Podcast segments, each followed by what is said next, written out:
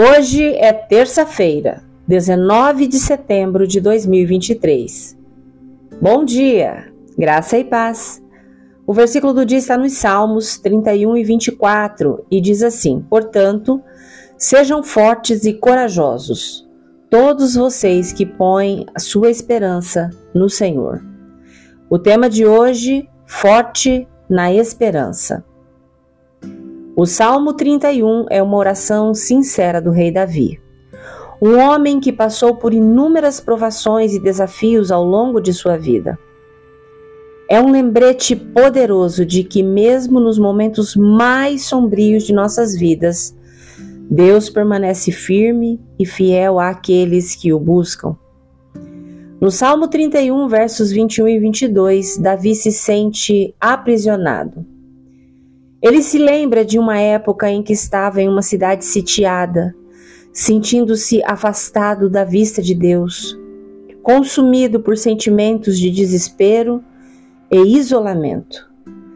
Mas Davi não perdeu de vista o caráter e a fidelidade de Deus. Ele clamou ao Senhor por misericórdia e, em resposta, Deus ouviu seu apelo e estendeu a mão. Você já se sentiu aprisionado? Esta passagem é um lembrete de que o amor e a misericórdia de Deus nunca estão longe. Quando clamamos a Ele com sinceridade, Ele ouve nossos clamores e responde com compaixão.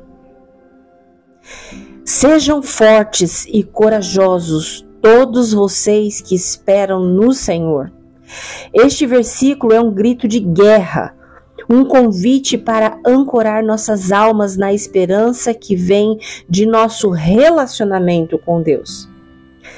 Mas há duas coisas que devemos nos lembrar sobre a esperança no Senhor. Em primeiro lugar, a esperança não é apenas otimismo, é uma profunda confiança em seu caráter e promessas. É saber que Deus é o nosso socorro sempre presente em tempos de angústia e que seu amor por nós é constante e imutável. Quando colocamos nossa esperança em Deus, acessamos uma fonte de força que transcende as circunstâncias. Em segundo lugar, a esperança no Senhor não é passiva, é ativa.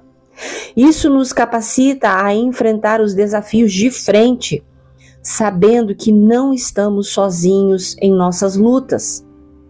A nossa esperança repousa naquele que ouve o nosso clamor e responde com amor e misericórdia.